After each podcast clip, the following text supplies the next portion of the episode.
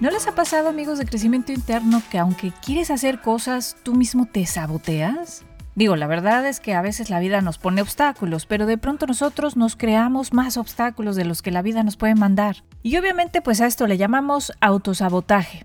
¿Y qué es esto? Esto es cuando tu mente lógica y consciente, o sea, el lado de ti que dice que necesitas comer de manera saludable y que necesitas ahorrar dinero y demás, está en desacuerdo con tu mente subconsciente, que es el lado de ti que come chocolate porque está estresado y que hace compras de pánico y etcétera, ¿no? O sea, todo lo que no deberías de hacer. Es como tu anti-yo, es esa vocecita interna crítica que de pronto parece detenerte y sabotear tus esfuerzos. El autosabotaje es tu peor enemigo porque involucra comportamientos o pensamientos que te mantienen alejado de lo que más deseas en la vida. Es ese sentimiento interno que te dice, ay, no puedes hacer esto, o no te mereces lo otro, o tal, ¿no? Entonces, este es realmente tu subconsciente tratando supuestamente de protegerte, de prevenir el dolor y de lidiar con el miedo que muy seguramente tienes profundamente arraigado. Y lo peor del autosabotaje es que dudamos en lugar de enfrentar nuevos desafíos. O sea, como que renunciamos a nuestros sueños y metas y al final sabemos que no lo perdimos, pero no entendemos ni por qué. Entonces, ¿qué podemos hacer para detener comportamientos autolimitantes? Aquí te voy a compartir ocho pasos que puedes comenzar a tomar de inmediato para dejar de sabotear tu éxito. Número uno, comprende el autosabotaje. Muchos de nosotros estamos involucrados en comportamientos autodestructivos que se han convertido en hábitos. Permitimos que estos comportamientos debiliten continuamente nuestro éxito y felicidad, pero lo más triste es que seguramente ni siquiera reconocemos que los estamos haciendo. El autosabotaje es cuando hacemos algo que se interpone en el camino de nuestra intención o de nuestros sueños y metas más grandes con el lugar en donde estamos ahorita. Queremos algo, pero de alguna manera nunca lo logramos. ¿Por qué? Porque en algún lugar profundo de nuestro subconsciente estamos luchando contra ese objetivo. Y acuérdate que luchar no sirve. Tu subconsciente probablemente ve el autosabotaje como autoconservación, o sea, de hecho lo ve como algo bueno, una forma de salvaguardarse, de defenderse. Algunos de nuestros autosabotajes son tan sutiles que ni nos damos cuenta y muchas veces ni siquiera reconocemos cómo nuestras acciones nos están haciendo daño. No vemos cómo nuestra desorganización nos distrae o cómo estamos constantemente pensando demasiado en todas nuestras decisiones, dejándonos prácticamente paralizados por la inacción. No nos damos cuenta de que nuestras reacciones a las situaciones terminan causando mayores problemas a largo plazo. Entonces siéntate y analiza cuáles son estas situaciones. Número 2. Reconoce los hábitos de autosabotaje. El primer paso para romper el ciclo de autosabotaje es tomar conciencia de estos comportamientos. ¿Estás de acuerdo? Intenta ver tus comportamientos como si fueras otra persona. ¿Qué hábitos, qué patrones, qué mentalidades autodestructivos te están frenando? Te voy a poner algunos ejemplos. Procrastinar, ese es definitivamente, o postergar, eso es otra forma de decirlo.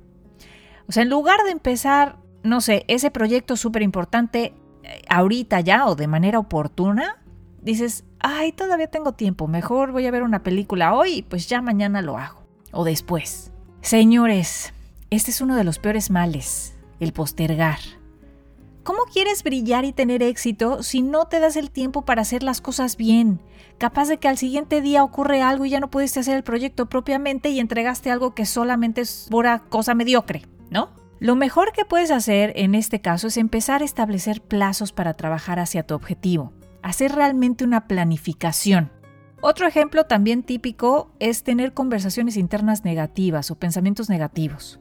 Muchas veces tu diálogo interno es constantemente crítico y a lo mejor te estás castigando por errores pasados o te criticas a ti mismo muy severamente. Sé paciente contigo mismo, quiérete, sé amable contigo, mejor trabaja para desarrollarte. Y un ejemplo típico es el perfeccionismo. Uy, o sea, es terrible. No sé si te ha pasado que te dices a ti mismo, ay, no puedo hacer esto hasta que no sea el momento adecuado. O necesito perfeccionar mis habilidades antes de seguir adelante. ¿no? O sea, no puedo seguir con esto porque no soy perfecta. O perfecto, pues. O sea, estas son formas de autosabotaje, ¿eh? La perfección es un estándar imposible que te impide avanzar. Y lo peor es que de pronto volteas y ves a la gente que no tiene ni las habilidades, ni la creatividad, ni o sea, que está peor que tú y lo hizo y tiene éxito, ¿no? Porque se aventó. Número 3. Identifica la causa raíz. Muchos de nosotros desarrollamos formas no muy saludables para lidiar con el estrés y muchas veces no nos cuidamos adecuadamente y reaccionamos negativamente a las situaciones. Pero a veces estas cosas son tan sutiles que no podemos ver cómo el autosabotaje es la raíz de muchos de nuestros problemas. A veces los hábitos autodestructivos tienen sus raíces en nuestros sentimientos de autoestima. No sientes que mereces tener éxito y seguramente por ahí hay sentimientos de insuficiencia, incluso cuando estás tratando de compensar poniéndote metas altas para ti. Algunos incluso pueden usar el autosabotaje como una forma inadecuada de controlar su propio destino. Qué terrible, ¿no? La gente piensa que es mejor estar al frente de su fracaso que tener circunstancias desconocidas que los cieguen. Si tú eres uno de ellos, entonces trabaja en identificar y reconocer lo que te está haciendo sabotear y luego empieza a hacer cambios para detener esos comportamientos, obviamente. Número 4. Tómate el tiempo para la autorreflexión. Se necesita una autorreflexión seria para entender por qué te sigues disparando en el pie, para empezar. Las personas más exitosas son aquellas que se toman el tiempo para pensar en sus elecciones, en sus decisiones y obviamente en sus acciones. Las personas exitosas aprenden de lo que funcionó o no funcionó en el pasado y luego hacen ajustes para adoptar un enfoque diferente. Solo a través de la autorreflexión vas a poder obtener la perspectiva y la comprensión necesarias para comenzar el proceso de cambio y transformación. Número 5. Encuentra tu voz positiva interna, porque muchas veces el miedo está en la raíz de lo que nos detiene. Y tememos que nuestra voz crítica interna esté bien, esté correcta. Y comenzamos a preocuparnos de que no merecemos la felicidad o de que no somos lo suficientemente fuertes o simplemente no tenemos confianza en nosotros. Y es hora de dejar de lado esas ásperas voces internas de no puedo o soy un fracaso.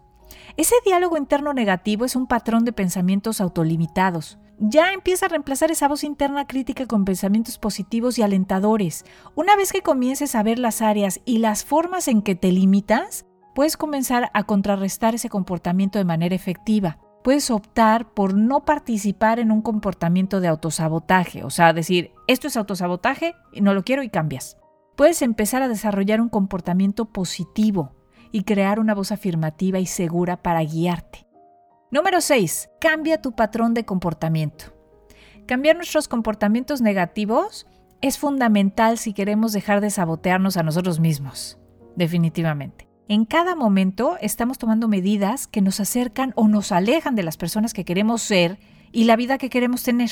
Los comportamientos que sigues permitiéndote son los que te impiden lo que más deseas. Considera cómo las acciones que estás tomando y los pensamientos que estás pensando entran en conflicto con tu felicidad y te detienen de tu verdadero potencial. Y luego busca formas de reemplazar los patrones antiguos por otros nuevos que sean más útiles para lograr tus objetivos. Al principio lo mejor es posible que necesites aprender a cambiar tus comportamientos evitando ciertos, ciertos factores desencadenantes como personas negativas o circunstancias desafiantes que nos hacen reaccionar de manera desfavorable. Si hay una situación estresante que te hace reaccionar de manera negativa, pues entonces busca formas de evitar o desviarte mientras aprendes formas más saludables de manejar la situación. Número 7. Haz cambios pequeños pero significativos. Una vez que ya identificaste los cambios que deseas realizar, elige solo una cosa en la que desees trabajar. No intentes hacer grandes cambios radicales a la vez, eso no es realista. Y esas grandes cosas que quieres hacer van a ser difíciles de mantener y fácilmente que, puedas tirar la toalla. En cambio, empieza a hacer cambios pequeños pero significativos que vayas construyendo lentamente para crear transformaciones más grandes en tu vida. Si te estás dando cuenta de que te estás saboteando tu éxito porque no estás cumpliendo los plazos constantemente o no estás cumpliendo con eh, tus objetivos o simplemente estás desorganizándote, retrocede un paso y busca un cambio pequeño y significativo que puedas hacer para establecer un curso más exitoso. Si estás desorganizado o te desvías constantemente de lo que tienes que hacer, tómate cinco minutitos todas las mañanas para ordenar tu escritorio y escribir una lista de tareas pendientes. Si a lo mejor no estás cumpliendo con los plazos que te estás poniendo, entonces vuélvete a sentar y proponte un plazo razonable para completar tu proyecto. Y luego toma medidas para alcanzar esas metas, de modo que logres tus objetivos y desarrolles confianza en ti mismo, que eso es lo más importante. Número 8. Establece metas y haz planes. Muchas veces como que inconscientemente luchamos con el comportamiento de autosabotaje cuando no sabemos qué esperar. Lo desconocido puede hacernos sentir como que fuera de lugar y en condiciones inseguras. Y en lugar de avanzar con confianza, respondemos negativamente a las situaciones. Nos autosaboteamos y luego nos retiramos sintiéndonos incompetentes e incapaces. La mejor manera de contrarrestar esto es establecer planes y objetivos sólidos para el futuro. Al tener planes firmes y reflexivos para cada paso que damos, nos vamos a sentir más seguros de nuestras intenciones y de lo que estamos haciendo. Puedes hacer esto, de hecho, todos los días, pensando en cómo vas a responder a situaciones, a personas y a circunstancias. El autosabotaje, muchachos, nunca ha sido ni será algo bueno para nosotros. Pero la mejor medicina, créanme, que es seguir estas recomendaciones. Digo, si ya te autosaboteaste muy fuerte, pues a lo mejor es recomendable que busques ayuda profesional, ¿no? Que busques a lo mejor un coach de vida o un psicólogo que te ayuden con este tema. Pero créeme que si tú solo haces conciencia de estos comportamientos y haces los cambios necesarios, te vas a sorprender de lo bien que las cosas van a empezar a fluir. Así que dile adiós al autosabotaje.